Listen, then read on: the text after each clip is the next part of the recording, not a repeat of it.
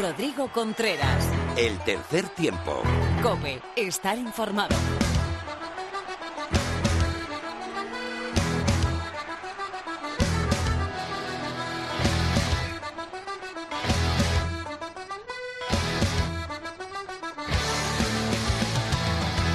Hola, ¿qué tal? Bienvenido a la quinta temporada del tercer tiempo Cope. Bienvenido a tu programa de rugby a la causa Val de la radio en cope.es.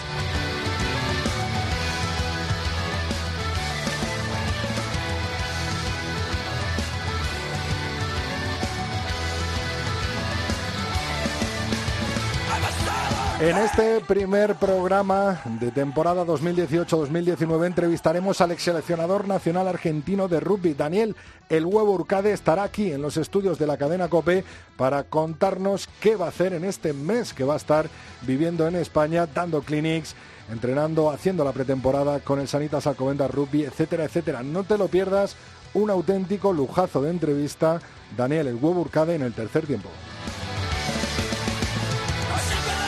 A los mandos de la producción seguirá nuestra compañera y amiga, amiguísima Laura Rubio, Valladolid. Muy buenas, Laura. ¿Qué tal? ¿Cómo estás? Pues bien, encantado de volver a verte un año más, una temporada más. Igual de guapos que siempre. ¿eh? Hombre, por supuesto, eso, eso no cambia, o incluso más. Somos como el buen vino. También la que no cambia es Lorena López con el rugby femenino.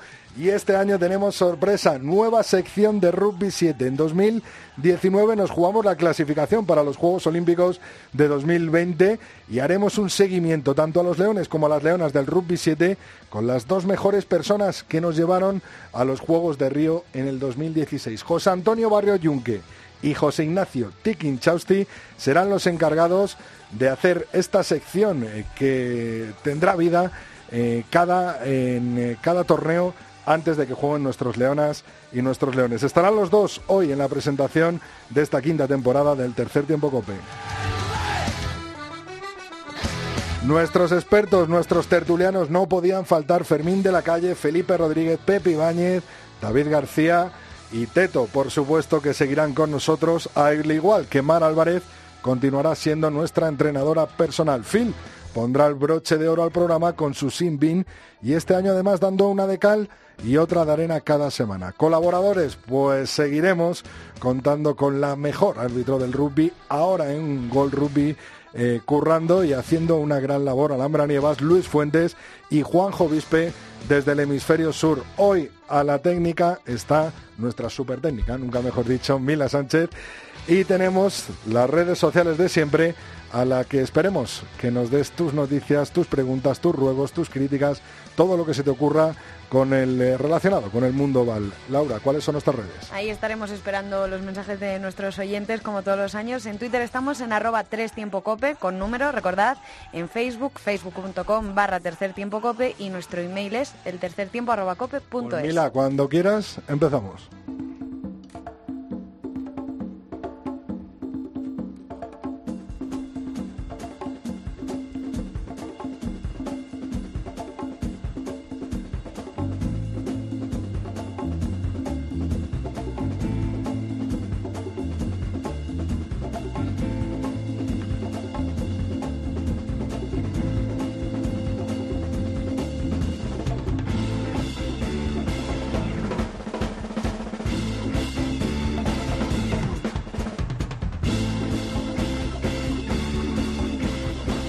La Liga Heineken comenzará el fin de semana del 15 de septiembre y la Liga Iberdrola de las chicas el fin de semana siguiente 22 de septiembre. En cuanto al rugby, 7 español, las Leonas estuvieron eh, cerrando la temporada en este pasado fin de semana. ¿Cuál fue su posición en Kazán? Pues acabaron octavas en ese último torneo de la temporada 2017-2018. Y los Leones hacen lo mismo, pero este fin de semana, ¿no? Eso es, se concentran para el último torneo del Europeo en Polonia, que es este fin de semana.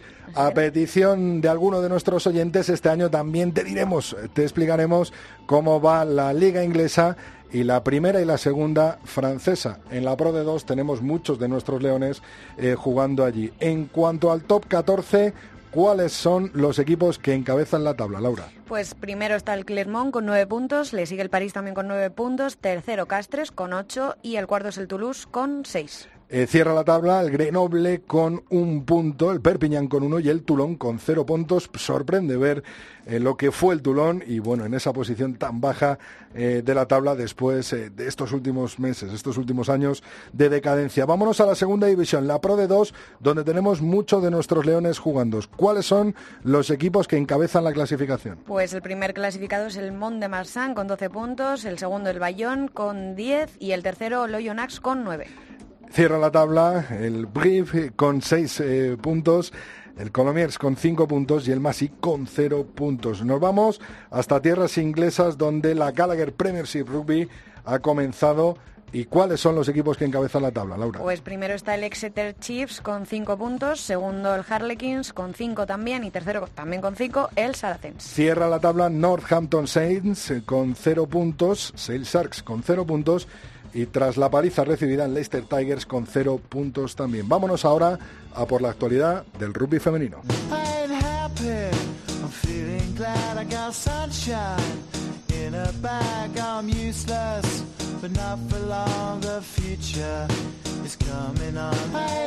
Una temporada más, un año más, tenemos a la voz del rugby femenino en la cadena COPE, por supuesto. Lorena López, muy buenas.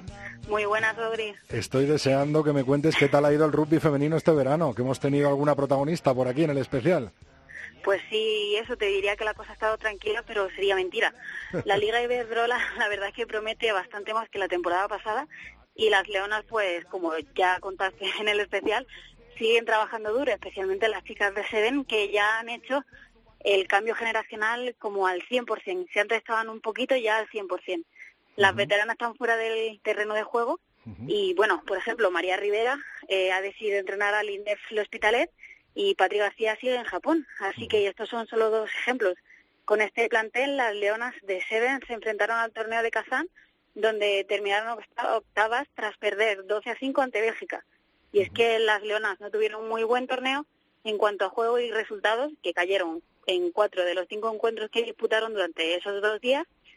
Y de hecho, mm, gran parte de los errores que vimos se pueden achacar muy fácilmente a los nervios o a la falta de experiencia, tanto individual como de grupo. Pero bueno, torneos como estos son necesarios para que el proyecto que tienen entre manos, que vamos, mira directamente a los próximos Juegos Olímpicos, funcione. Por supuesto, por supuesto. Y de allí las que salieron ganadoras fueron las rusas, que, queda, que se quedaron con la Copa de Europa, al tener mejor diferencia que, que Francia, que fue el ganador de la primera etapa y subcampeón en Kazán. Bueno, y llega la Liga Iberdrola. ¿Cuándo empezamos esta nueva Liga Iberdrola con alguna novedad que otra, no?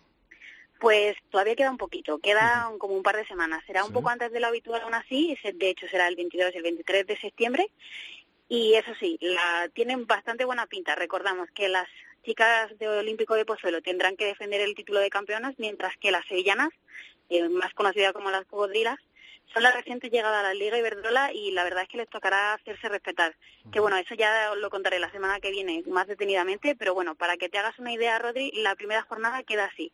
El 15 de Hortaleza jugará entre el Complutense Cisneros, Rugby Sevilla, la Cocodrila, ante Ineflo Hospitalet, Universidad de Coruña contra Majada Honda y el Olímpico de Pozuelo se enfrentará al Sans Scrum. Bueno, y no hace falta recordar el gran noticia, ¿no? De este verano, ¿no, Pues sí, Alhambra Nievas y su fichaje por la World Rugby, pero bueno, eso mejor, eso ya lo habrás contado seguro. Y lo hablamos y mejor que te lo cuente ella. Eso es. Muchas gracias, Lorena. A ti, Rodri.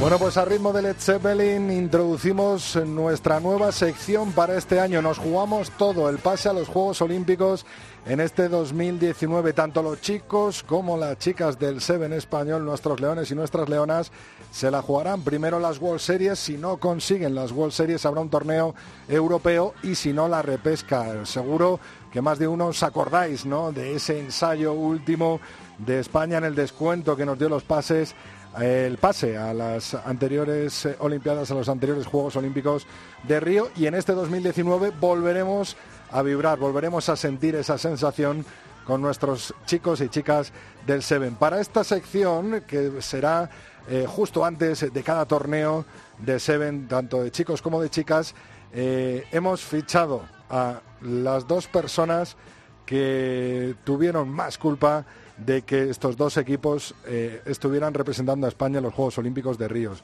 Ellos son José Ignacio Tikin Chausti y José Antonio Barrio, los dos entrenadores que nos llevaron por primera vez en nuestra historia a unos Juegos Olímpicos eh, con el rugby. Y ya les tengo aquí escuchando el tercer tiempo de la cadena Cope. Tiki, muy buenas, bienvenido. Hola Rodrigo, ¿qué tal? Pues un lujo tenerte y que estés con nosotros durante esta temporada. Un placer, hombre. bueno, eh, preguntarte, estos eh, chicos terminan la temporada de Seven este fin de semana en el último torneo europeo eh, con savia muy nueva y con mucha juventud, ¿no, Tiki? Sí, sí, sí, todos los, pues eso, todos los años hay que hay que pensar y hay que modificar el equipo, hay que ver dónde pues dónde ha estado más flojo, lo que hay que reforzar y, empezar a trabajar con juventud que al final el 7 tiene mucho, mucho de experiencia, pero también necesita gente muy fresca, con muchas ganas de correr, que se corre mucho, y con ganas de aprender. Y ahí, ahí Pablo cada año tendrá que ir pensando en, las posibles incorporaciones, claro. Eh, Tiki, todavía te conoces a unos cuantos jugadores de los que quedan, ¿eh? Sí, sí, Pablo, Pablo mantiene unos cuantos todavía, que todavía tienen carrete. Sí, estamos explotándole bien, sí, sí. Y algunos jovencitos como Iñaki Mateu, por ejemplo, ¿no? Que está en el grupo también entrenando. sí, sí, sí. Iñaki Mateu que ha estado con Alcobendas estos últimos años y que es un jugador que va a aportar mucho a la selección, seguro. Qué bueno, Tiki. ¿Cómo ves eh, este 2019? ¿De dónde crees que nos las vamos a jugar? Si vamos a conseguir una de esas plazas eh, que dan en las World Series, si en ese torneo europeo o finalmente en la repesca cuando nos pusimos eh, todos a 200 eh, revoluciones por minuto el corazón en, en, ese glorioso año 2015 fue, ¿no? cuando conseguimos la clasificación en la repesca, Tiki. Sí, no, en el 2016. 2016 mismo, tres meses antes, ¿no? Tres meses antes de los Juegos, sí, sí. Eso es. Pues yo, yo fíjate, Rodrigo, yo creo que Pablo, que le conozco bastante bien, como te imaginarás, ¿no? Y, y yo creo, conociéndole, sé que va a seguir un buen camino. Eh, lo importante en este camino no es el final, sino el proceso, ¿no? Y, y luego el proceso te lleva a donde te tenga que llevar, puede ser ser mundial, puede ser europeo, puede ser de pesca mundial. Pero, pero nunca con el objetivo puesto en conseguirlo aquí o ponerse eh, o ponerse retos que, que, son muy complicados, lo sabemos. Por ejemplo, el circuito mundial, una de esas plazas es muy complicada, ¿no? Muy complicada que que nunca, bueno, también era muy complicado la pesca mundial, lo hicimos, pero, pero yo creo que es mucho más importante para Pablo y para los chicos del 7 este año el proceso que, que el final. Bueno, vamos a darles un consejo, eh, Tiki, que no hagan lo de Iggy Martín de levantar el balón cuando vayan a ensayar y darnos el pase, y darnos el pase a los juegos, ¿no? Que ensayen directamente los chicos de Pablo. Sí, sobre todo decir, para los entrenadores y para los que andan mal de corazón, de luego es una putada. Bueno, Tiki, pues nada, esta era la bienvenida al tercer tiempo de la cadena COPE. Es un auténtico placer y un auténtico lujo tenerte durante toda esta temporada como gran experto del rugby 7 en España y esperamos eh, cantar, esperamos, eh, bueno, llorar de alegría juntos para decir que España ha vuelto a clasificarse para unos Juegos Olímpicos. José Ignacio Tiki Chausti, gracias y hablamos en el primer torneo de Dubái de los chicos del Seven. Allí nos vemos, Rodrigo. un abrazo. Nos escucha también José Antonio Barrio, Junque, muy buena, Junque. Hola, buenas tardes. Bienvenido, un lujo, otro placer tenerte en los micrófonos. De... Tenía ganas, yo tenía ganas de presentarte ya no solo como invitado que has estado muchas veces, sino presentarte como colaborador y como lo que eres, como gran experto del rugby español y por supuesto del Seven. Eh, gracias por aceptar esta invitación. Y lo mismo con las chicas. Venimos del fin de semana de terminar, de cerrar la temporada octavas en ese eh, europeo y, bueno, y de ahora en adelante nos queda mucha tela que cortar, ¿no, Junque? Bueno, pues nada, el placer, el placer es mío de, poder compartir un rato de, de rugby, de rugby 7 con vosotros y bueno, pues sí, efectivamente terminar el, calendario europeo y, preparadas ya para, para empezar este año muy importante para ver para este comienzo de la clasificación olímpica. ¿Cómo se hace borrón y cuenta nueva? ¿Cómo se dice? Bueno, este año ya ha pasado, ahora toda la mente puesta en, en los Juegos. Bueno, yo creo que, eso es muy complicado. al final, al final, como decía un poco también Tiki antes, era esto es un proceso y, en cuanto volvimos de, Río, la idea era eh, claramente ir a Tokio. Entonces, eh, aunque los, los años son distintos, los objetivos son distintos, los medios son distintos y, y las competiciones son distintas, eh, desde que terminas unos juegos estás pensando en ir a los siguientes.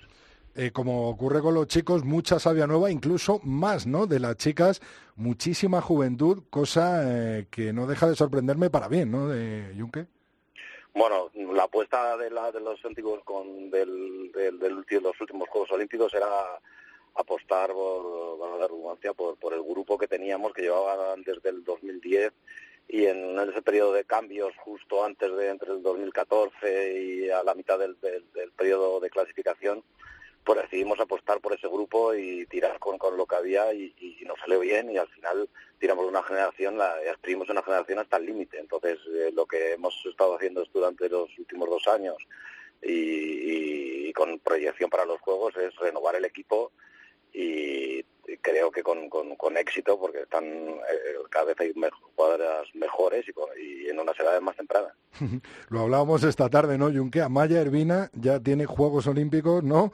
Tiene mundiales, tiene una de las veteranas con tan solo 21 años de edad, es increíble, ¿no? Bueno, Amaya tiene, yo creo, de las, probablemente de los, del palmarés deportivo más importante de, de deportistas españolas. Yo fui con ella a los Juegos Olímpicos de la Juventud y los Juegos Olímpicos de la Juventud, Juegos Olímpicos, Mundial de 15, Mundial de 7, o sea que, que es, difícil con, con, esa edad tener ese, ese bagaje, vamos, imposible, bueno, superarlo imposible con esa edad.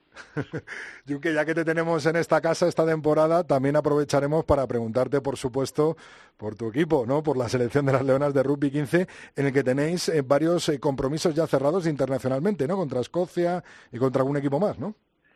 Pues sí, que esta semana creo que va a haber ya información ya tanto de la, de la presentación de la liga de la liga de Rola y de los dos test match que, que, nos han cerrado y que creo que son muy interesantes, que reforzando también con el, con el, con el, con el partido de Escocia, creo que es una buena preparación para el Campeonato de Europa y sobre todo es una buena preparación para para ir formando ese equipo que también tenemos el, objetivo claro que es el, Mundial del 2021. Bueno, pues no me cabe duda que seguirás muy, pero que muy de cerca tanto a las chicas del 7 como a las dos chicas del 15 y que nos lo contarás. En este tercer tiempo te doy la bienvenida eh, con letras enormes y la verdad es que es un gusto, un placer inaugurar esta pedazo de sección de Rugby 7 tanto con Tiki eh, como contigo, Junque. Un abrazo muy fuerte y hablamos para esa primera World Series en la que nuestras leonas empezarán, ¿no? Empezarán a jugarse. Como le he preguntado a Tiki, eh, ¿dónde crees que se va a definir? ¿En el europeo? ¿En la repesca? ¿Dónde, ¿Dónde se puede definir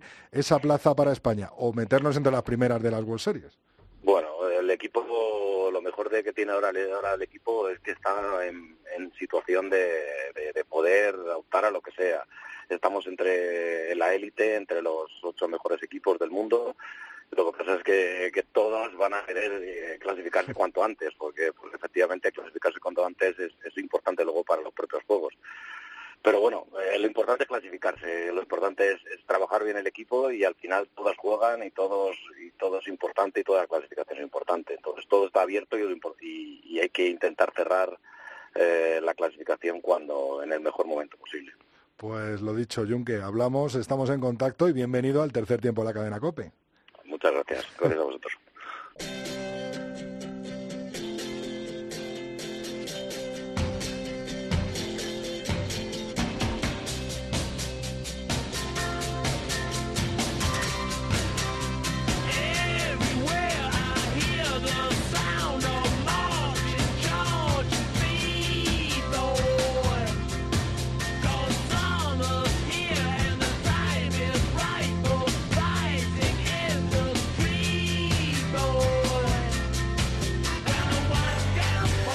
La pasada temporada nos despedimos del tercer tiempo de la cadena Cope con un jugador que hizo historia para el rugby argentino. El Corcho estuvo en estos micrófonos en su despedida y hoy pues tenemos el placer de estrenar esta quinta temporada en la cadena Cope con otra persona que ha hecho historia, por supuesto, pero esta vez al otro lado del banquillo. Él es Daniel Urcade y está no de vacaciones, sino trabajando y mucho en España durante este mes. Muy buenas, Daniel, bienvenido. Hola, ¿qué tal? Buenas tardes, gracias por la invitación. Lo primero es preguntarte a todo el mundo que no sepa qué hace el seleccionador argentino hasta este mismo mes de febrero en España, eso, hasta este mismo mes de junio, ¿qué hace, qué hace en España, ¿no? Y, cuál va a ser tus trabajos aquí, ¿no? Porque son diferentes. Nada, he sido invitado por el Club Alcomendas a, a colaborarlos un poquito, a tratar de transmitir un poco la experiencia eh, adquirida, obviamente, en todo este tiempo y tratando de colaborarlo en su pretemporada. Así que, bueno, venimos ya hablando hace mucho tiempo y ya ahora es el momento de poner en práctica todo lo que hablamos. Así que, bueno, eso y algunas algunos, algunas eh, academias, clinic, clinic se dice, ¿no? Sí. eh, en distintos lugares, en Barcelona, en Valencia, en Sevilla y en Mallorca, ¿no? Así que, bueno, haciendo de todo un poco, siempre cerca de la cancha de juego, que es lo que a uno le gusta. Bueno, eh, se cumplió un ciclo, ¿no? Leímos todos tus eh, declaraciones. Eh, tendrás un gran recuerdo, o varios, de, esos años como seleccionador de Argentina y, imagino que tendrás también no situaciones tan buenas, ¿no? No, bueno, es un proyecto, es un proyecto con objetivos a mediano y largo plazo que arrancó en el 2008 y eso obviamente arrancamos desde el, prácticamente desde el inicio y, pasaron muchas cosas, cosas muy buenas, cosas muy eh, de todo, ¿no? Como pasa en un proyecto, pero fundamentalmente siempre se fueron dando pasos hacia adelante. Eh, el ciclo, obviamente, hay, jugadores que arrancaron conmigo y siguen hoy, que son los grandes referentes de los Pumas hoy. Y bueno, es una, una voz que vienen escuchando hace más de nueve años, me parece que ya claramente no llegaba el mensaje y está bueno porque cambiar también, porque los ciclos se terminan y es así que hay que entenderlo y ahora hay otra voz que está llegando muy bien y que está haciendo muy bien las cosas y está bueno. Yo lo que no, no yo no me retiré de ningún lado, yo hice un costado, está Mario, yo sigo desde otro lugar siempre apoyando y siempre bancando este proyecto. ¿no? Qué bueno. Me imagino que ganar a Australia, ganar a Sudáfrica no es tan fácil, ¿no? No, para nada. A Sudáfrica lo, lo bueno que se le ganó hace una semana. Allá y ahora se le ganó acá, pero se le ganó por primera vez en la historia y en su casa, la verdad que fue espectacular. El triunfo del sábado pasado fue algo impresionante, realmente eh, los Pumas son capaces de eso y bueno, también eh, pierden mucho, es verdad, pero porque se juega con los mejores y en, una, en un ritmo y una intensidad que, que nos está costando obviamente habituarnos, ¿no? ¿Qué crees que papel le va a hacer Argentina en el próximo Mundial? Lo tenemos. No, no, yo confío plenamente. Siempre, siempre hemos dicho que el objetivo era el Mundial 2019. ¿Por qué? Porque van a llegar estos jugadores, mayoría de ellos con más de 100 partidos de primer nivel en cuatro años. Antes llegaban con 15, 16 partidos máximo. Entonces, obviamente, hay una diferencia tremenda en cuanto a la, experiencia, al crecimiento en lo individual. Y bueno, hay que tener la, capacidad, creo que nos sobra en ese sentido, porque conocemos nuestros jugadores, porque los tenemos todos juntos, este, como para que plasmar esa, esa mejora individual en el equipo. Vamos a tener una zona muy difícil. Eh, quedar afuera no es ilógico, porque Francia hizo Inglaterra, pero creo que tampoco es ilógico que clasifiquemos, que hagamos un gran mundial y es lo que apuntamos y lo que confío, sinceramente. Yo creo que la gente se espera ver a Argentina siempre, ¿no? A partir de, de este siglo XXI, ¿no? De, de las grandes mundiales que ha jugado Argentina, verles en los cuartos, en los semis, siempre del mundial, y no es nada fácil, como nos está diciendo. No, fácil no es nunca, bajo ningún punto de vista, incluso, a ver, uno siempre habla de Francia e Inglaterra y después tenés un Tonga que siempre tiene buenos mundiales, ya lo padeció Francia, en el Mundial 2015 el primer tiempo de Tonga con nosotros fue tremendamente difícil. Eh, Tonga es un equipo que todos los equipos llegan al Mundial en su mejor versión, bien preparados, con sus mejores jugadores. No es fácil. Estados Unidos, que está creciendo a pasos agigantados, ya tiene una liga profesional desde el año pasado y que va a llegar muy, muy bien es, una, es un equipo que hay que tener en consideración. O sea, acá no hay rivales fáciles. a Japón, ¿no? Por ejemplo, ¿cómo, ha crecido los últimos Sí, Japón eh, va a ser local, pero no lo tenemos en la zona, gracias a Dios, así que está bueno. Pero no son rivales, no solamente te decía que es Francia e Inglaterra, sino también es Tonga y, Estados Unidos. Son equipos muy difíciles, no es fácil. Eh, bueno, una pregunta que yo creo que se hace todo el mundo. ¿Por qué huevo? no, es un apodo que tengo desde muy chico cuando era muy muy chico tenía la cabeza ovalada con un huevo y mi hermano me decía un de rugby. y claro y mi hermano me decía cabeza de huevo y yo me enojaba y bueno, cuando te enojas te queda para siempre. Claro, ya te queda. Hoy me decís Daniel y no te contesto, soy huevo para todo el mundo. Así que, bueno, a partir de ahora en la entrevista huevo. Encantado, es como me llaman todos. me imagino que, bueno, esos cinco años, por supuesto, entrenando a los Pumas, eh, grandes recuerdos, pero hay una ciudad que te ha marcado, que es tu ciudad, que es Tucumán, que es Tucumán para ti, que es el rugby en Tucumán. Nada, Tucumán es, es muy especial, es muy especial en el rugby de Argentina, es una, la provincia más chica del país y la mejor en rugby. Paso el chivo, bien.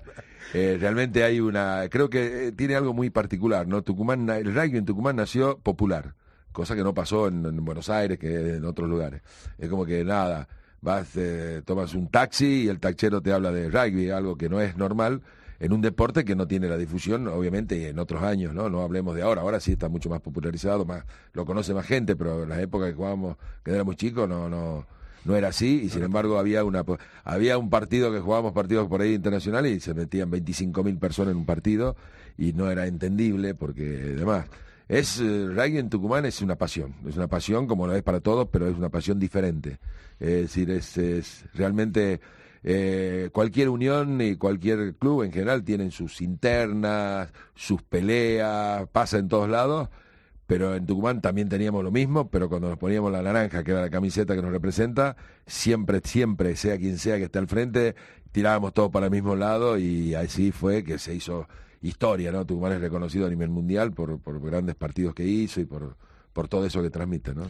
Eh, hay una cosa que nos preocupa mucho en, aquí en España y en cuanto hablamos del rugby en España, que es eh, cómo implementar, cómo implantar un alto rendimiento de los chicos de, de 14 años, de que tienen 13, 14 años, hasta 19, 20, 21 años, que es algo fundamental. Hay muchos chicos jugando en las escuelas, pero llega un momento de la adolescencia que se pierde un poco esos chicos y al final cuando cumplen 18 años eh, bueno, se fuman mucho de los buenos chicos que tenemos en nuestras canteras, quizás por una enseñanza que no está bien en, un periodo de tiempo, ¿no? Yo creo que eh, tú realmente eh, eres experto, ¿no? En, en, esto, en esta implantación, en esta tecnificación para los jóvenes jugadores de rugby y cómo se podría hacer en el rugby español. Nos dio unas claves Agustín Pichot en su visita hace un año y medio o así, más o menos, ¿no? Eh, pero esperamos que tu visita nos lo refresque bien, eh, huevo. En primer lugar, eh, creo que hay que resaltar algo clave, que es deben tener un alto rendimiento, que no lo tienen. No hay un alto rendimiento. El alto rendimiento es un camino, es, es, digamos, un camino a formar jugadores para que el día de mañana puedan ser profesionales de rugby o no. Si no son profesionales de rugby, están formados para la vida, que de eso se trata este deporte. Y deberían tratarse todos los deportes, al fin y al cabo.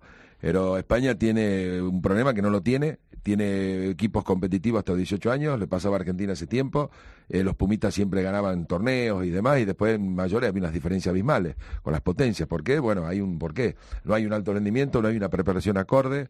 Cuando vos creas un alto rendimiento, si bien se empieza a limitar, empieza desde chico y después obviamente la, se va, se va achicando y llegan unos pocos, pero por más que lleguen pocos jugadores, la realidad es que se produce un derrame hacia los clubes, en las metodologías de entrenamiento, en, en cómo, en, muchas cosas que hace que no solamente crezcan esos chicos, sino también en la velocidad que tienen los clubes, no en la misma velocidad de un alto rendimiento que de un club, pero crecen, crecen porque hay un derrame, desde lo técnico, de, de, todo. Y bueno, me parece que España es un país, uno que tiene la suerte de andar por todos lados, que creo que ni ustedes saben lo que tienen. Tienen todas las condiciones, tienen toda la estructura, tienen todo, y lo único que le falta es la decisión, la voluntad, porque los conocimientos no vienen de arriba, uno no nace sabiendo, uno tiene que aprender, eh, a buscar como hicimos nosotros y empezar, y después armar tu propio método, tu propio estilo, si se quiere, pero hay que, creo que España tiene todo para poder eh, realmente armar y crecer. Pero no va a crecer nunca, nunca si no tiene un alto rendimiento, porque van a tener una competencia como la que tienen y quizás yo una inversión gigante de los clubes en traer jugadores extranjeros para competir en nivel seniors. Eh, eso está bien, no está mal, pero la idea es que vos traigas jugadores porque te están faltando, pero pensando que, van a llegar los buenos. pero si abajo no hay nada, no van a llegar nunca. Entonces, ¿qué vas a hacer? Si querés mejor nivel, vas a tener que contratar más y vas a gastar más dinero. Ese dinero se puede dedicar tranquilamente a formar un alto rendimiento y también que los clubes hoy, por necesidad, porque no tienen los jugadores formados, nosotros arrancamos el alto rendimiento primero con jugadores seniors, uno, los mejores. Y después inmediatamente incorporamos los juveniles y bueno, Después de cinco años recién llegó una camada, que empezó el, proceso, recién llegó la primera camada con el proceso completo, digamos, formado desde los 17 años que empiezan realmente a ir todos los días a entrenamiento. Y, bueno, de la camada de hoy de, de Lavanini, Matera, estos jugadores que hoy son tan conocidos. bueno, pero ellos son los que hicieron, fueron los primeros, porque Agustín Crevi, Nico Sánchez son los que empezaron, pero no venían bien formados venían con las formaciones que tenían de los clubes. Ellos eran buenos jugadores. venían ya de solamente de senior. Entonces, Acá hay que empezar lo mismo, hay que agarrar un grupo de los mejores seniors y para mí, ¿no? O sea, es una idea, yo no es que vengo a imponer nada, sino a contar un poco lo que me parece que hay que hacer, es este un grupo de seniors y empezar también a, captar jugadores en los 15 y 16 años, porque es la edad de captación, donde uno tiene que detectar si tienen un distintivo entre lo en lo físico, en lo técnico, algo que los distinga, y a partir de ahí, bueno, van, eh, se les va dando todas las herramientas, se les da nutrición, eh, medicina, organización de vida, todo, preparación física, técnica, todo. Ellos mejoran desde lo físico, de lo técnico, en organización de vida. ¿Por qué? Porque arrancan 100, suponte, y llegan dos o tres. Entonces, vos no, no, haces todo esto para esos dos o tres. Esos dos o tres son el alto rendimiento y van a hacer la cara. Pero los otros también son tu, tu, tu, son parte tuya y son, tuya, y son, el ejemplo, son el modelo de, de, chicos, porque mira, el, el, alto rendimiento en Argentina tienes la obligación de entrenar todos los días con el alto rendimiento en el centro. La obligación de entrenar siempre con el club y jugar en tu club. Y después obligación de estudiar y de ser un buen estudiante.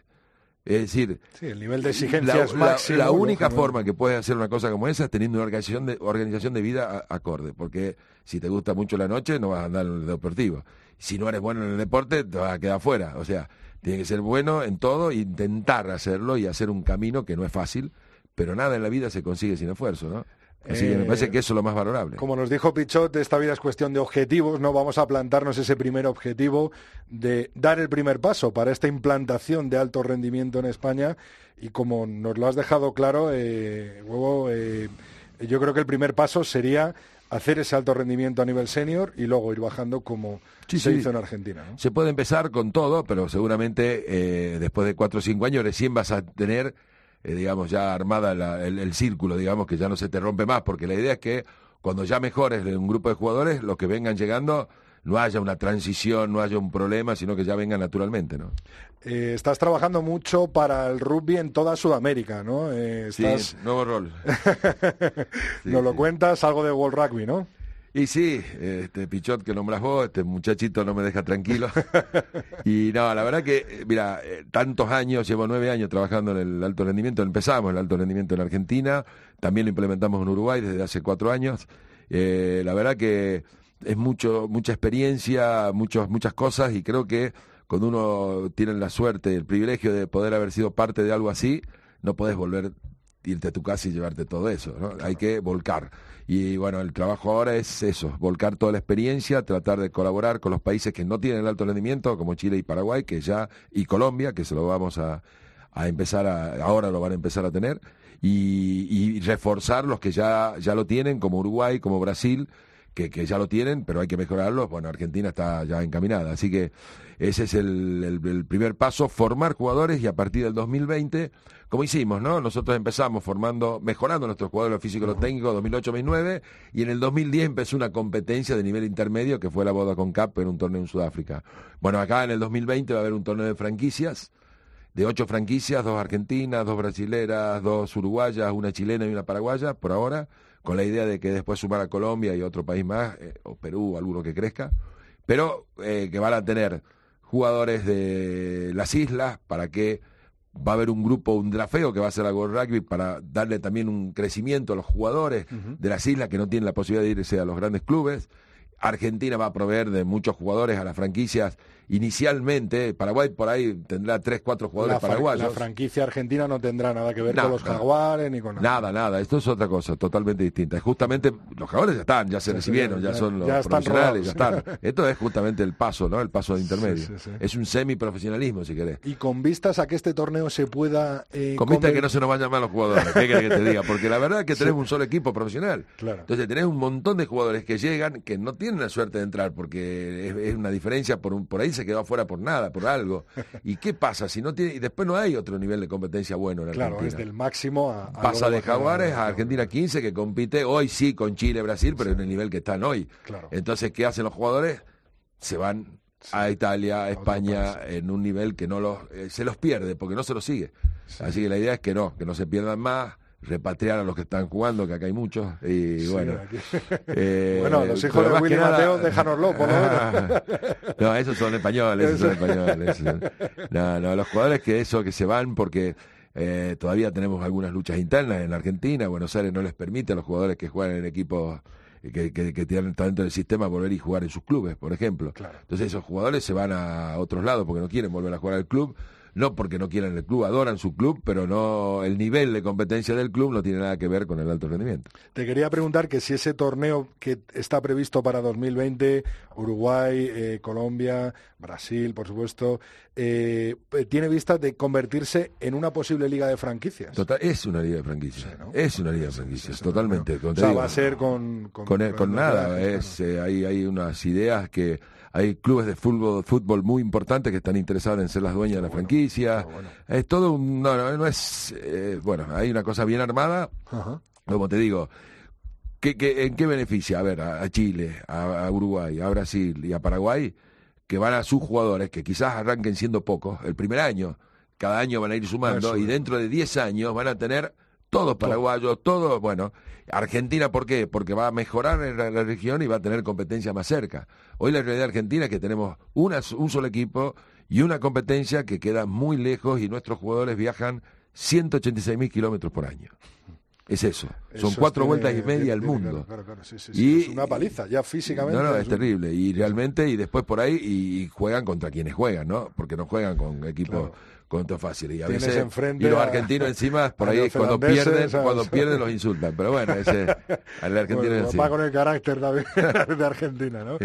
Eh, una última pregunta. Eh, aparte de, de los clinics eh, que has dicho, charlas eh, de liderazgo para empresarios, no solo para entrenadores, para jugadores, sino en este mes que vas a estar en España, eh, también eh, gente que está dentro de las empresas, me imagino, para que vea cómo el rugby no puede envolver toda una Totalmente. Sí, es un poco contar la historia del rugby argentino, sobre todo de los últimos años, el proyecto en sí mismo. y surgen, por más que no sepas de rugby, eh, surgen similitudes en lo que en el día a día de cualquier empresa, de cualquier trabajo, de lo, de lo que pasa. Y nosotros, yo lo que hago es contar la historia y cómo se nos fueron presentando las cosas, eh, las adversidades, los problemas, se habla de sentido de pertenencia, se habla de liderazgo, se habla de trabajo en equipo, digamos, que es lo más importante, lo que más mayormente las empresas quieren escuchar es eso, ¿no? Eh, el trabajo en equipo. Y el trabajo en equipo es algo que, que es importante entenderlo y es la fórmula, sin ninguna duda, que hoy, que hoy se tiene. Así que, bueno, la, verdad que es nada, eso, contar una experiencia y son charlas que, que, bueno, que espero que, que, dejen algo, porque de eso se trata. bueno, de la compañía Willy Mateo, un viejo conocido de, del rugby de Alcalá. Yo creo que todos los madrileños nos hemos enfrentado contra este tucumano que le teníamos eh, pavor. ¿Y dónde vamos a poder eh, ver? Yo lo enfrenté toda la vida dentro de la cancha, y bastante peor fue. ¿eh? ¿Y dónde vamos a poder seguir, dónde vamos a poder ver todo este recorrido que va a hacer Daniel Huevo Urcade por, por España, Willy? Buenas tardes. No creía, no creía que, que, había dejado esa, esa huella, ese, sin sabor. Lo que pasa es que cuando llegué aquí era muy joven, ahora ya, está, ya estoy viejo. Y con el huevo no me enfrento mucho y hemos sido aparte compañeros. Él entrenaba el seleccionado de Tucumán de mayores y yo entrenaba el seleccionado de 21 de Tucumán. O sea que estamos hablando de hace mucho tiempo atrás. Bueno, a ver, lo, lo, que viene a ser el huevo yo creo que para España es algo muy, muy bueno y muy importante porque yo creo que además él lo podemos adoptar aquí. ¿Por qué no?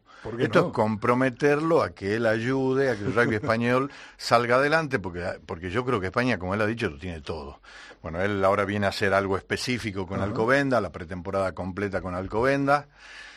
Y bueno, y en el camino a, a, esa pretemporada completa de todo un mes, yo le dije, huevo, ¿cómo no hacemos también unos clínicos por las distintas regiones de España? me comunico con las federaciones eh, autonómicas y vemos de que se haga un clinic, porque en realidad el clinic que viene a ser huevo no es un clinic normal y corriente de un, de un, de un, de un 1, un 2 o un 3 o que viene a, a, trabajar el tema de estrés, serio huevo. Si viene aquí, quiero que vengas un poco a contarnos algo nuevo, lo, cómo está el rugby ahora, eh, no tan solo en la parte técnica y fíjense, sino también cómo, cómo se encaran, cómo se enfrentan a tipos tan importantes y tan ¿Y profesionales. dónde le vamos a poder seguir? ¿Dónde le vamos a poder Bueno, mira, en, en- tenemos en el 8 y el 9, eh, eh, tiene un- tenemos un clínico en Barcelona, el 23 en Valencia y el 29 en, en Mallorca. El, el, 15 el 16 y el 17 vamos a ir con Alcobendas a Burgos para el partido Burgos y ahí vamos a, dar una charla, digamos, de co- temporada, sí. un- una charla corta, digamos así. Y nada, después tenemos el tema empresa aquí, que da tres charlas a tres empresas que son del medio y multinacionales. Y bueno, va a tener mucho trabajo y yo creo que va a ser muy importante para España porque, porque estamos delante de uno de los mejores hit coach del mundo para mí. Lo digo con Para lo, para digo muchos, bueno ¿eh? lo digo lo digo con poca objetividad la verdad pero pe- porque soy su amigo pero pero he, he trabajado en lo de él y, y realmente un tipo que se ha hecho de abajo con proyectos serios y no y, y eso creo que es loable Bueno, pues eh, Madrid, Barcelona, Mallorca, Burgos, Valencia, pretemporada con Alcobendas. Daniel, Hugo Burcade, un placer tenerte en los micrófonos del tercer tiempo. Un lujo que, Ah, que estés en gracias, España no, no. este mes y la verdad es que todo el mundo que quiera seguir, como ha dicho bien Willy Mateu, a uno de los mejores head coach eh, de- del Ah. mundo, pues le tenemos durante un mes en España, así que aprovechar la visita del huevo y nada, y devolverte las gracias por estar aquí en los estudios de No, no, gracias a ustedes por la invitación. Chao. Buenas buenas tardes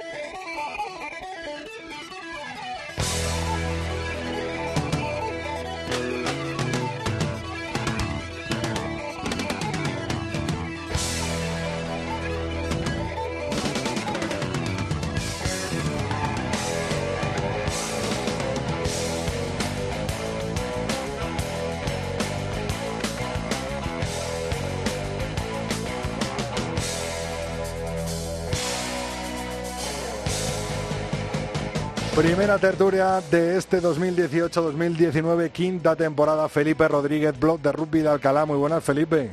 Hola, muy buenas, ¿cómo estáis? Pues desean- Feliz temporada a todos. deseando escucharos a todos los expertos y tertulianos del tercer tiempo, como por ejemplo a David García de Misiones. Muy buenas, David. ¿Qué tal? Saludos ovales.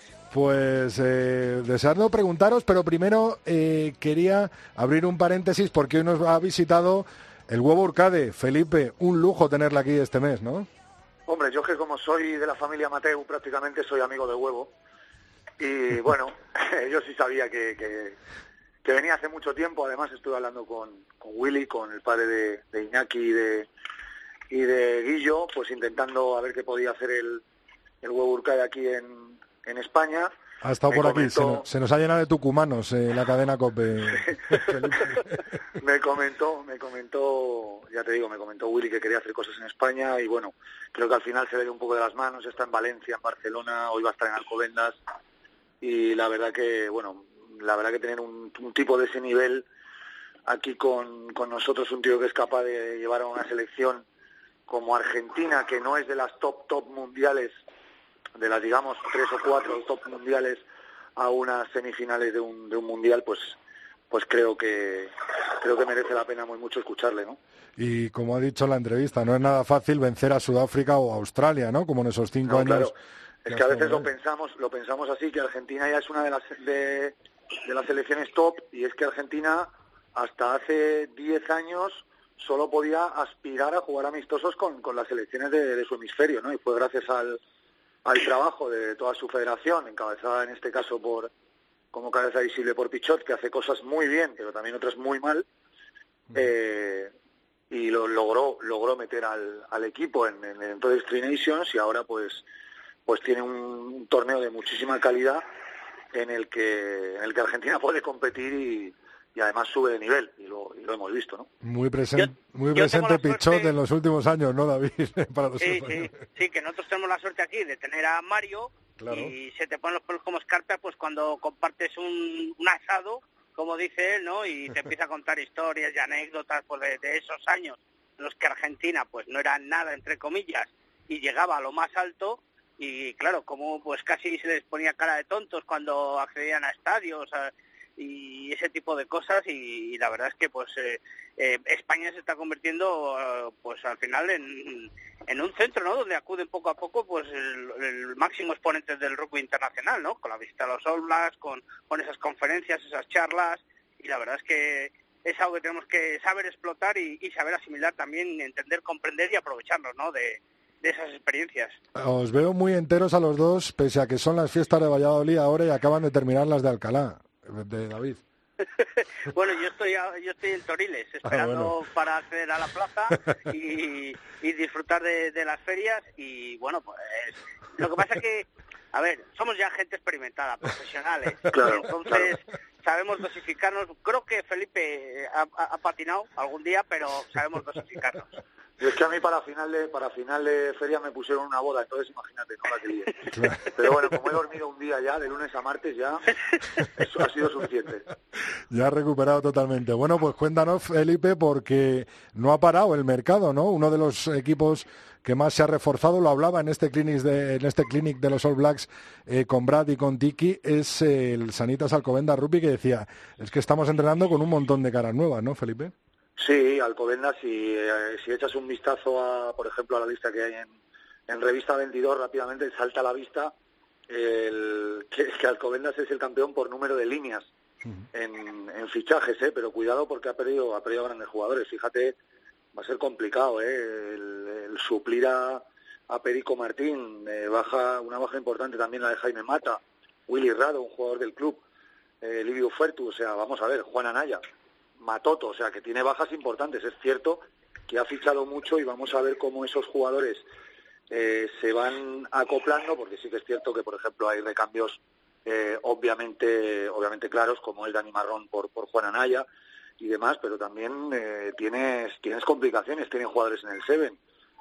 Iñaki Mateu ya, ya anunció que, que se metía en la disciplina de Seven, con lo cual le van a restar partidos. Eh, por otra parte tenemos a Jaime Nava, que en principio va a jugar la temporada entera, o sea, no sé.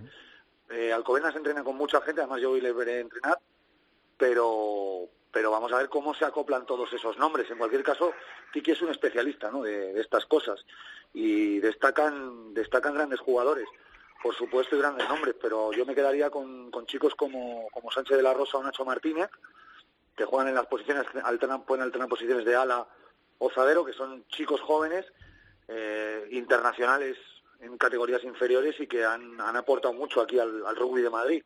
Vamos a ver ahora eh, cómo se les da en, en, una nueva apuesta por un primer espada, porque uno viene de El Salvador y otro de los mejores años de Cisneros. Entonces, eh, la verdad que Alcobendas, con tanta gente, es toda una incógnita. Lo que pasa que tienen, lo bueno que tienen, que es que está Tiquinchauste ahí para colocar todas las piezas y, y, vamos a ver qué ocurre. Yo hablaba el otro día con él y me decía que atrás Alcobendas va a ser pura dinamita. Vamos a ver si eso es, es así. Yo no tengo por qué dudar de, Tiki, porque seguro que me dice la verdad. Pero sí, sí que es cierto que el más reforzado Alcobendas. Eh, eso en cuanto a calidad. En cuanto a cantidad, pues yo creo que los dos de siempre, que son el Quesos y, el Salvador, Seno Independiente, que al final completará un equipo seguro competitivo y que para empezar se trae a Nacho Contardi, que es un jugador yo creo tremendo para nuestro nivel, y ojo al Barça, porque está trayendo gente de Francia y gente de Argentina con muchísima vista, ¿eh? Con muchísima vista. O sea que ojo, de verdad, el Barça, ya lo dijimos el año pasado, que podía ser el equipo revelación. Es cierto que hizo una magnífica primera parte de la, de la temporada. Quizás se le quedó corta la plantilla para la segunda. Pero de verdad, ojo al Barça y por supuesto al que, al que todos dicen, ¿no? Que es el Ubu Colina Clinic. ¿Crees que puede influir la marcha de Tommy García? ¿En el Barça? Sin duda, claro. Sin duda. O sea, Tommy es un entrenador con una tremenda personalidad y con un estilo de juego muy, muy marcado. Entonces, eh, estoy seguro que el que venga va a ser difícil que lo, que lo imite y tendrá que dejar su propia impronta. Vamos a ver si es mejor o es peor, porque desde luego que Tommy tampoco es el entrenador perfecto. Eh, yo creo que es un entrenador, como te digo, con mucha, con mucha personalidad, con mucha calidad y con un estilo de juego muy marcado. Pero eh, Tommy es un jugador con una trayectoria larga, ya fuera en su día en el liceo francés, con la Samboyana ganó dos ligas y, con el Barça no ha cumplido el contrato.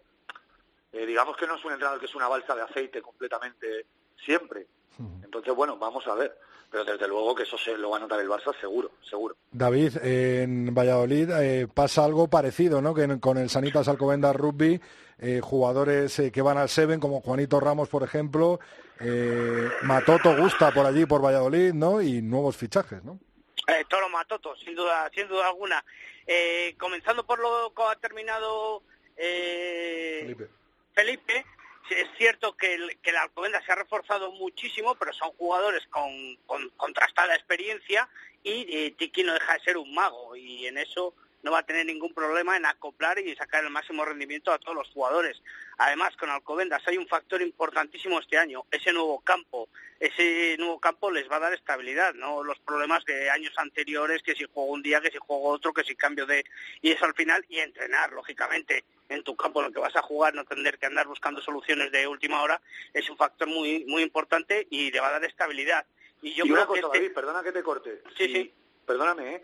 Si Tiki hablaba de un equipo con dinamita atrás, si además le metes un césped artificial, pudiendo entrenar y pudiendo disponer totalmente del campo, claro. ojo porque para mí Alcobendas en ese sentido, en el factor cancha este año, va a subir muchos enteros. Hay que recordar que el año pasado jugó muchísimos partidos lejos de su casa. Claro, es, es, a lo que me, lo que me refería. Eh, y luego además, pues ampliación de la grada, va a tener cabida mayor aficionado, mayor fidelidad, mayor apoyo, va a sentir mejor el empuje de la afición y eso va a ser un factor, como digo, yo creo que muy importante, que era el empujoncito final que necesitaba el club madrileño para terminar de, de estar eh, eh, luchando, peleando cada temporada por ese primer segundo puesto que de momento pues ya sabes que pues son los vallisoletanos. En cuanto a los refuerzos, pues mejor que Felipe no lo puede decir nadie, eso está claro, porque está todo el día con ello y es el que nos informa día a día de, esos nuevos fichajes.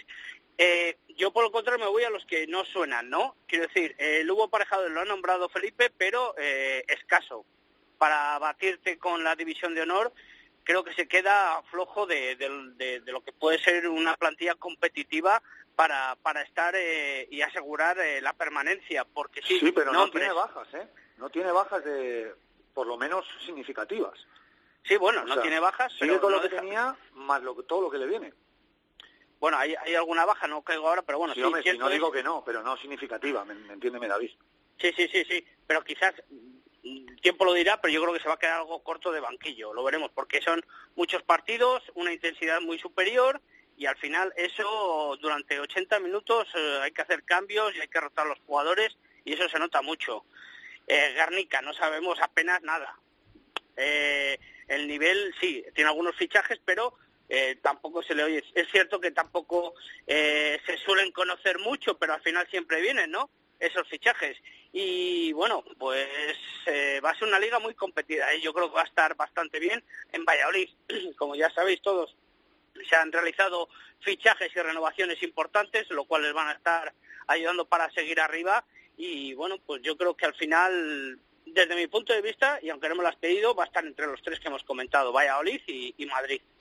Eh, noté cierta preocupación tanto en Bocas como en Mar Álvarez en ese inicio de liga con el derby contra nada más y nada menos que el campeón de liga contra el Quesos eh, por las bajas que con las que afrontaba ese partido el Silvestre en El Salvador. Me imagino que irán rodando e irán, e irán eh, bueno, recuperando jugadores y, y, por supuesto conformando al final la plantilla. El Silvestre en El Salvador va siempre de menos a más, ¿no, David? Sí, sí, eso está claro. Bueno, y al final como casi todos los equipos, ¿no? Que aprovechan luego esa ventana de, noviembre para terminar de incorporar a finales de octubre, noviembre, con esos eh, eh, vuelos eh, transatlánticos, donde realmente se completan las plantillas. Pero es cierto y además nos, lo estaba comentando justo antes aquí con unos, con unos amigos el tema de, de jugar un derby que es primero contra segundo o de los, de los más arriba de los últimos años en el rugby español la primera jornada desluce mucho, porque faltan equipos, faltan aficionados, además es el partido televisado, eh, eh, es calendario, es sorteo puro y duro, pero a lo mejor habría que dirigirlo de alguna manera, ¿no? Porque al final si tú pretendes dar visibilidad y, vistosidad a un producto, pues tienes que encauzarlo sin alterar por decirlo así, de una manera muy ostentosa en lo deportivo, pero quizás a lo mejor pues plantearse algo. Yo no recuerdo un Madrid-Barça en la primera jornada. Bueno, es que yo no lo recuerdo, sinceramente. Seguro que se habrán dado, pero yo no lo recuerdo. Entonces, no lo sé hasta qué punto en ese aspecto en el fútbol se dirige un poco el calendario y en el rugby no. Quizás a lo mejor es una de las cosas que deberíamos de, evaluar o deberían de evaluar los que realmente dirigen el rugby español. Bueno, en ese sentido, doctores tiene la iglesia, pero, pero sí que es cierto, y me voy a lanzar a la piscina y seguro que alguno en Twitter luego me da y con razón, pero si no recuerdo mal, no sé si el año pasado Silvestre El Salvador jugó en la Vila contra el recién ascendido, el Pantano en la primera jornada. La primera jornada y la anterior jugó contra el Fundación Cajasol Ciencias, el ascendido, en la primera jornada. Y a yo creo que estamos hablando que es el partido justo, ¿no? El recién ascendido en campo contrario. Porque tienes a un equipo al que en principio y sobre el papel eres mejor, pero se te añade un poquito la dificultad del viaje. Yo creo que eso para los entrenadores es ideal, ¿no? El probarte de esa manera. O sea, el poder probar, ¿me estás dando la razón o no? Porque no lo entiendo mucho, Felipe. ¿Perdona? ¿Que me estás dando la razón o no? Pues no, lo he entendido. Te estoy diciendo, estoy contestando la pregunta de Rodrigo, que me decía que si El Salvador tiene problemas con las bajas y demás para este partido, y digo que, por ejemplo, Mar Álvarez, que es una entrenadora que se prepara todo al detalle, me imagino que esto lo tendrá claro. Hace dos años el recién ascendido fuera de casa. El año pasado el recién ascendido fuera de casa y este año, ¡pum!, el coco.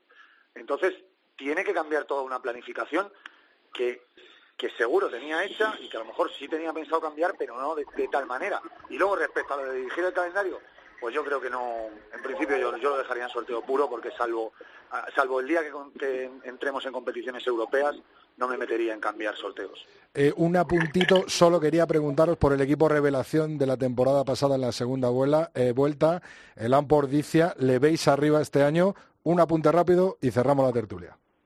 Pues hemos dicho poco del Ampordicia en los fichajes, porque ha fichado poco. Sí que es cierto que esta última semana se ha empezado a traer jugadores que ya habían estado en etapas anteriores en el, en el Ordicia, pero no sé si le va a ser suficiente para, para hacer la magnífica, por ejemplo, segunda vuelta que hizo el año pasado. ¿eh? Hombre, la continuidad es eh, Marotias Garmendia, ¿eh? si no me equivoco, en el banquillo de, de Altamira.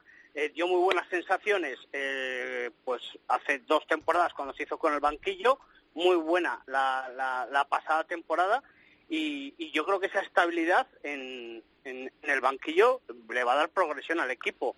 Cierto es que lleva lejos ya de, de esos puestos que nos hicieron vibrar en finales años atrás, pero yo creo que al final ya sabes que es un trabajo muy muy de minero, muy de picador el, del equipo vasco y para mí va a estar peleando, pero sí, a partir del tercer puesto. ¿eh?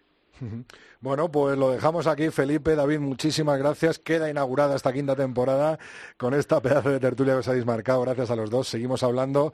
Tenemos el Seven, tenemos las chicas, tenemos mucho, mucho rugby por delante y para analizarlo durante estos próximos diez meses. Gracias a los dos.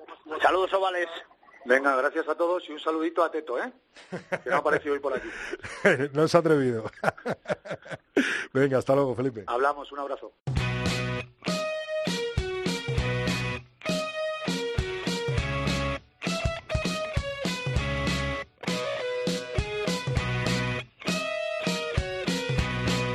Rodrigo Contreras. El tercer tiempo. Cope. Estar informado.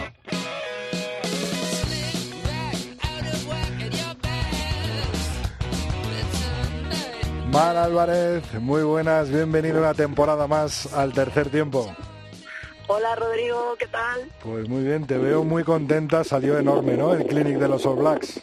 Sí, la verdad que sí, bastante motivante así empezar la temporada con eso.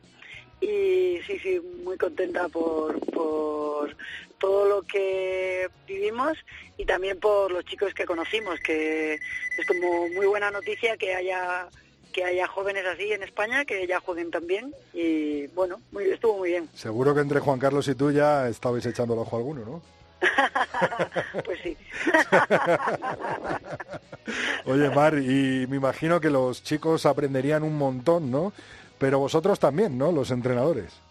Sí, la verdad que, bueno, eran cosas muy básicas, pero justo eso es lo que lo que aprendimos, que hacer lo básico bien muchas veces, pues que hace automatizarlo y, que las cosas eh, difíciles salgan fáciles.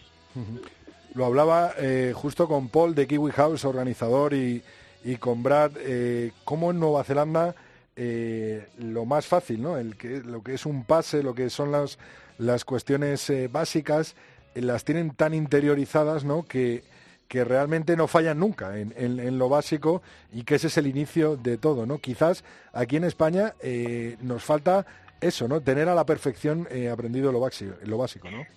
Sí, un poco lo que han intentado eh, enseñar a los jugadores, a los, a los jóvenes que han estado ahí, es que todo lo básico de, o sea, tiene que ver con la responsabilidad personal del jugador, con su cómo, cómo gestiona él su entrenamiento, entonces tiene que ser consciente de invertir tiempo en lo básico.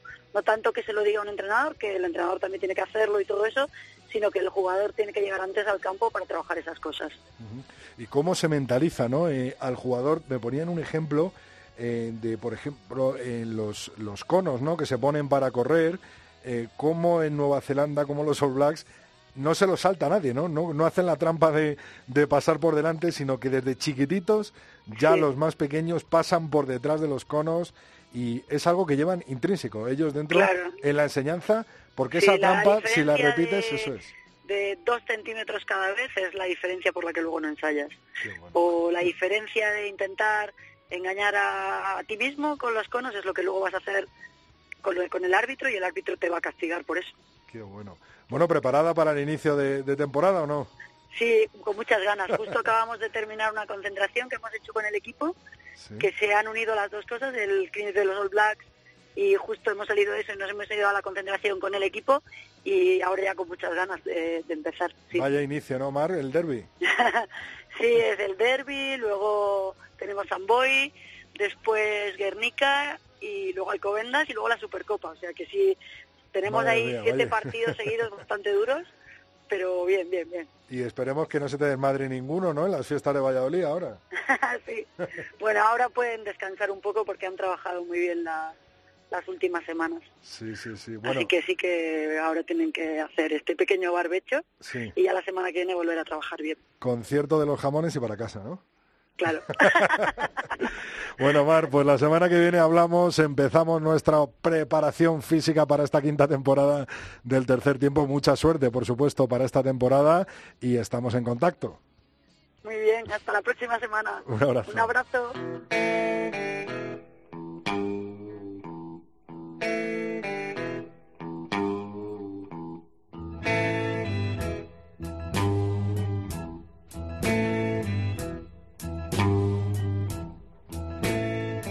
Had a friend one time.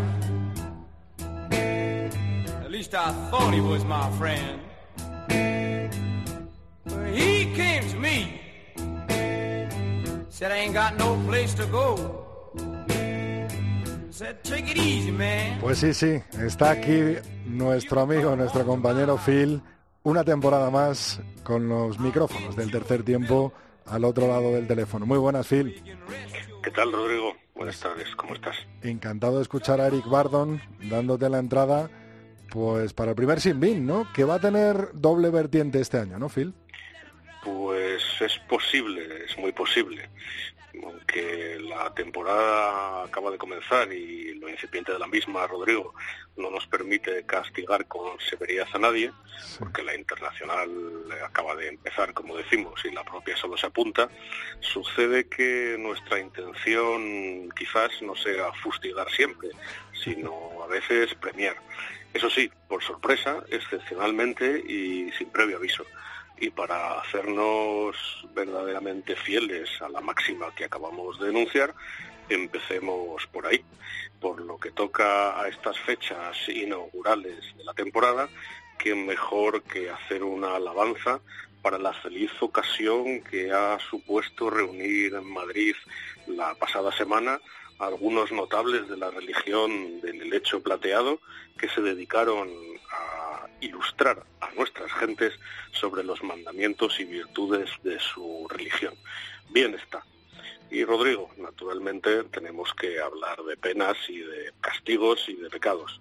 Y por eso le vamos a adjudicar el primero a cierto árbitro de cuyo nombre no quiero acordarme que hace unos días expulsara a Sergio París sin razón ni fundamento en su partido frente a los catalanes de Perpiñán pena atenuada, sin embargo, porque hubo después rectificación y arrepentimiento.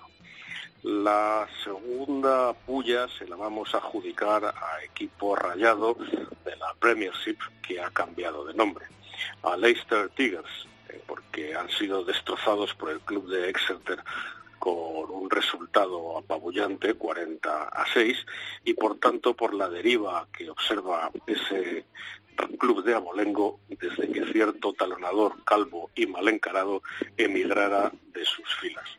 Y en tercer lugar, Rodrigo, a los Springboks, no tanto por su desempeño, que también, sino porque hemos visto en ese segundo test match que les enfrentará a los Pumas en Mendoza que la complacencia y entiéndase por esto las facilidades inopinadas que les dieron los felinos en el primer test match, lleva inevitablemente a la derrota cuando tienes enfrente a un tipo de las características del Edesma al que hay que conocer para saber que no iban a producirse las mismas situaciones que en el primer partido.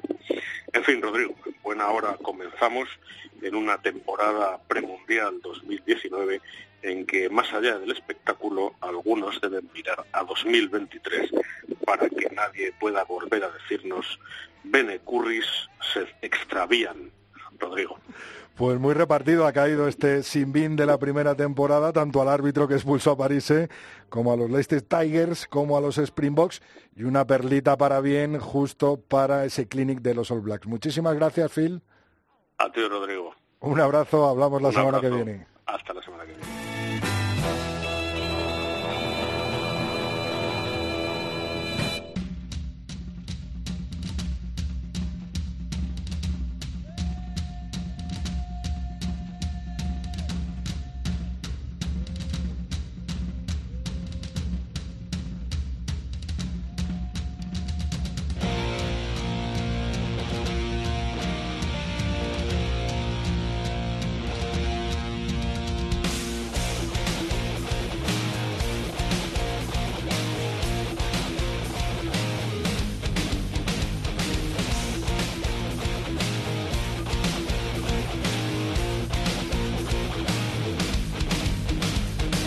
Hasta aquí ha llegado el capítulo 147, el primero de esta quinta temporada del tercer tiempo, pero antes de despedirnos, antes de irnos, Laura Rubio, Valladolid, te recuerda dónde nos puedes escribir. Bueno, en Twitter en arroba 3 tiempo cope, recordad que es con número, en facebook.com barra tercer tiempo cope y nuestro email es el tercer tiempo arroba cope punto es. Algo nos habrán dicho nuestros oyentes en todo este tiempo, ¿no, Laura? Pero tú sobre todo imagínate el pique que hay con los tertulianos, con nuestros colaboradores en Twitter, que ya se ha, visto sido Felipe lo más que le ha mandado recuerdos a Teto, ¿no? Eso es lo que te iba a contar, que nada, comienza el mes de septiembre, hemos puesto una foto de gran parte del equipo, yo no estoy ahí porque nunca voy a los terceros tiempos ni a los partidos, Eso tiene ya que lo cambiar, sé. ya Eso, quinta este temporada. año, vamos, ya, ya es hora.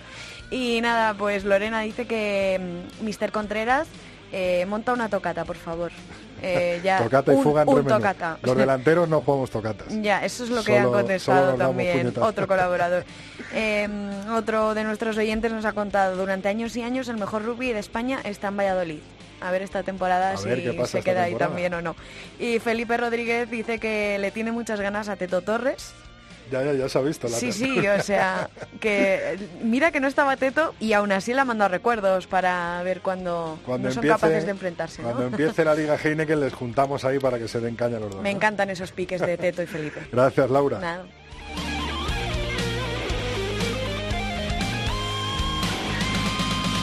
Hasta aquí ha llegado esta entrega 147 del tercer tiempo. Te espero, te veo. Nos escuchamos el próximo martes en la cadena Cope. Rodrigo Contreras. El tercer tiempo. Cope. Estar informado.